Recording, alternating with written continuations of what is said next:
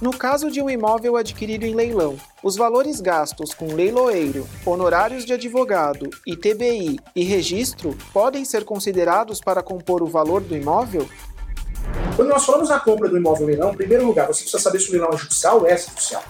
Em segundo lugar, saber sim que tem vários custos que você vai ter que assumir com a arrematação do imóvel.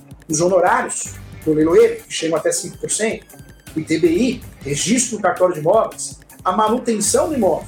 E se o imóvel for ocupado, também todas as ações, medidas judiciais para a desocupação desse imóvel. Além de custas judiciais, citação e ainda, se ocorrer a matéria recursal, as despesas recursais para poder fazer o recurso de apelação.